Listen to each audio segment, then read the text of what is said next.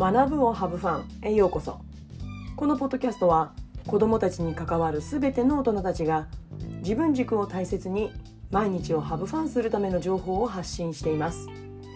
皆さんおはようございます。自分の働き方は自分で選ぶフリーランスティーチャーのじゅんじゅんです。いかがお過ごしでしょうか？もういよいよ学年末。本当に仕事が立て込んでいる頃ではないでしょうか、えー、今日のテーマなんですけれども心が傷ついた時の NG アクションです。どうですか？今年1年いろんなことがあったと思うんですね、まあ、いいことも悪いことも、まあ、両方トントンっていうところだと思うんですけれども、まあ、私もありました。いいことも悪いこともトントンです、まあ、悪いことがあっても、まあ、今までのね経験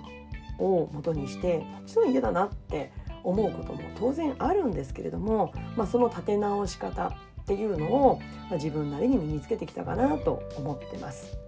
まあ、時にはね本当にもうおみくじ引いてやっぱり大凶引いてああやっぱりそうだったのねみたいなこともそんな年もありましたけれどもやっぱり人間ですから何年やっても嫌なことがあれば傷つけられれば心は傷つくんですよね。うん、なのでもしかしてねこのし1年過ごしてきてねなんか来年また1年間本当にうまくやっていけるかななんて自信を失っている方、うん。まあ、そんな方に向けて自分がね過去こういう行動をとってしまってこういう考え方をしてしまってうんなんかもったいないことをしてしまったなっていうこと NG アクションについてお話をして何かの参考になればいいなと思ってお話をすることにしました。えー、傷ついた時の心が傷ついた時の NG アクションそれは誰かを責めるということです。まあ、必要以上にですよね。相手だけを責めるまたは自分だけを責める、うん、まあ結局は相手も自分も両方とも何かしらの責任があるんですよね。自分は悪くない。相手が悪いんだ、うん、相手は悪くない。自分だけがいいんだ。悪いんだ、うん、いやそんなことはないんですよね。両方何かしらの原因があるんですよね。これっぱり子供と対立する時または保護者の方と対立してしまう時、まあ、同僚と対立する時とか、まあね、いろんな人間関係対立する場面があるかもしれませんけれども、まあ、そんな時にね、まあ、教師であればやっぱり子供とか保護者の方っていうことがやっぱり多いと思うんですけれども、まあ、そんな時にあ一体この訴えは何が一番伝えたいことなんだろう主訴は何なんだろうねっていうことを見極めることがやっぱりすごく大事なんですよね。まあ、私はそうはなかなか考えられなくってもう訴えられたこと、うん、をだけをこうわーっと大きく捉えてしまって相手の人が相手の子が一体何を自分に伝えたいのかっていうところまでが考えが及ばなかったんですよね。で傷ついて相手を責めるとかまたは自分が力がないからこういうことになっちゃったんだみたいなことを、まあ、ぐるぐるぐるぐる考えて次の一手というものをなかなか打つことができない、うん、時代というか時間がすごく長く、うん、過ごしてしまったなと思ってます。でなんでそんなことを考えるかっていうとつまり自分を責めるっていうこと、うん、なんでこれが NG かっていうと、まあ、結局何も始まらないんですよね、まあ、相手を責めることもそうですよね。相手を責めること自分を責めるたところで何も一歩が始まらない、うん、例えば自分が力がないからこうやって、うん、何かこう心が傷ついてしまうようなことを言われたんじゃないか。力がないから自分は教師に向いてないから若いからじゃないかとか。あとはうんなんかこうね同僚の同期の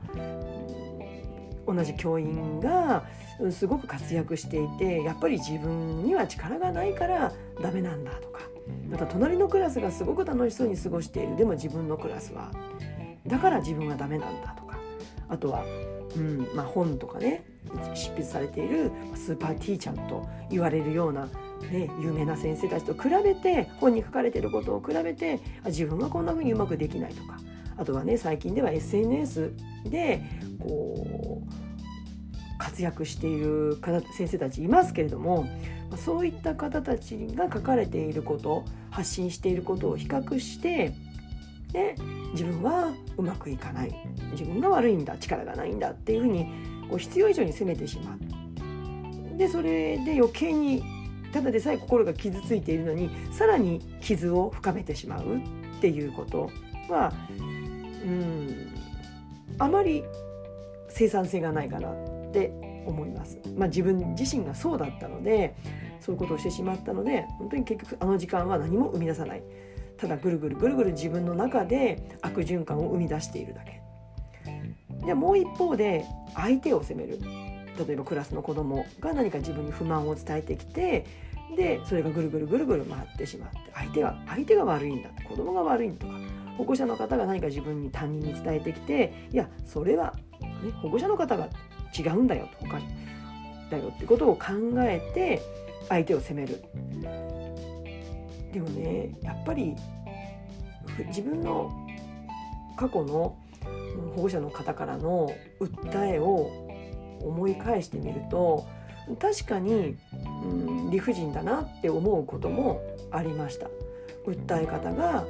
正当ではないなっていうこともありました。でもやっぱりそういう方たちってもちろんいらっしゃるわけですよね。だって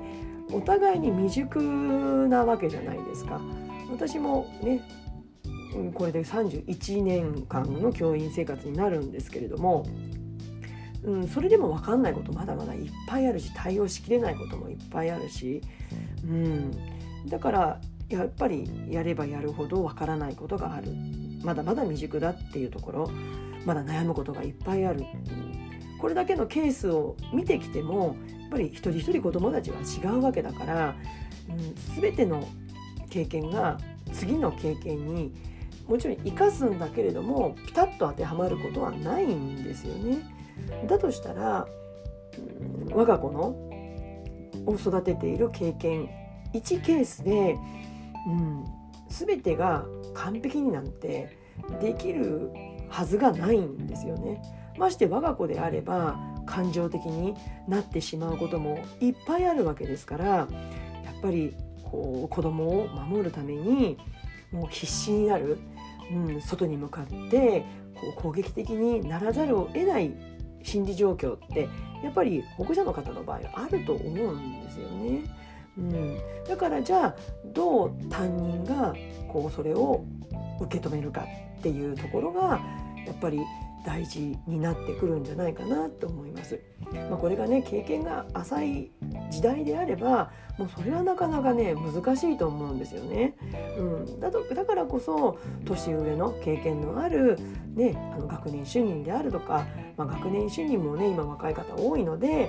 管理職の方だとかまた他の学年で経験のある方たちに相談しながら、うん、進めていくっていうことがこれがキーになるんじゃないかなと思います。うん、まあね保護者の方の場合はこれは我が子のためなんだって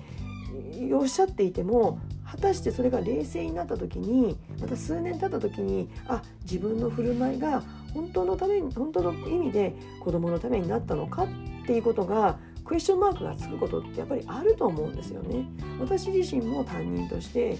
こう子どもたちのためクラスのためなんていうふうに思ってたけれども果たしてそれってどうだったんだろうってやっぱり振り返ることいっぱいあるんですよね。うん、だからこそ今この瞬間お互いに未熟だっていうことを前提に、うん、やっぱり仕事である教師というプロの仕事である自分の立場であるならば感情的になることを抑えてそして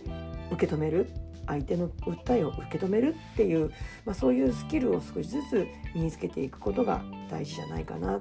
だからこそ心が傷ついてしまった時どうしても攻撃されれば傷つくのは人間ですから当たり前です。誰だって傷つきますよね。うん。もうねやってられるかっていう気持ちにもなりますよ。うん、でもそんな時に相手を自分だけを責めるっていうことはこれはね NG アクションじゃないかなって思います。うん、やっぱりねあの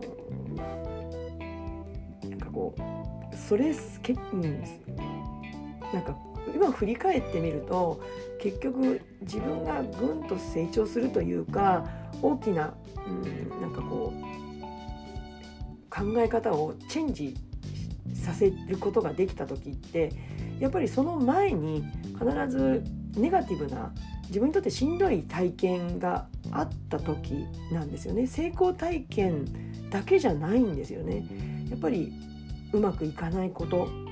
がやっぱり教師の糧になると私は思っています。だからその糧になるまでにどうメンタルを、うん、保つかっていうことがなんかこうなかなか難しいですけれども、ま、ゲームのねプレイヤーみたいに経験値を増やしていく、まあ、そんな気持ちで過ごせたらいいんですけどなかなか難しいですけど、うん、でもとにかく自分を責めない相手を責めすぎないっていうことこれを NG アクションとしてお伝えしたいなと思います。じゃあどうやったらね、心が傷ついた時に一歩でも進めるかって言ったらやっぱり相手が訴えてることが何かっていうことを見極めてそしてまずは受け止めるって。で、うん、本当に嫌な思いをさせてしまったのは事実であるならば、まあ、それをまずは一旦受け止めて申し訳ないっていうことを伝える、まあ、そうすると少しお互いにクールダウンできる場合もありますよね、まあ、できない場合もあるんですけれどもね、うん。まあ、そんなところを、ね、ちょっと整理してみました。是非ね1年を終えようとしている今もしかしたら心が傷ついたままの先生方もたくさんいらっしゃるんじゃないかな。もしかしたら保護者の方の中にもいらっしゃるんじゃないかなと思うので、うん、逆に自分自身を責めすぎていませんかっていうちょっとお話をさせていただきました。はい。えー、今日の内容に関するご意見ご感想をお待ちしています。それでは次回のポッドキャスト YouTube まで。Let's have fun! バイバイ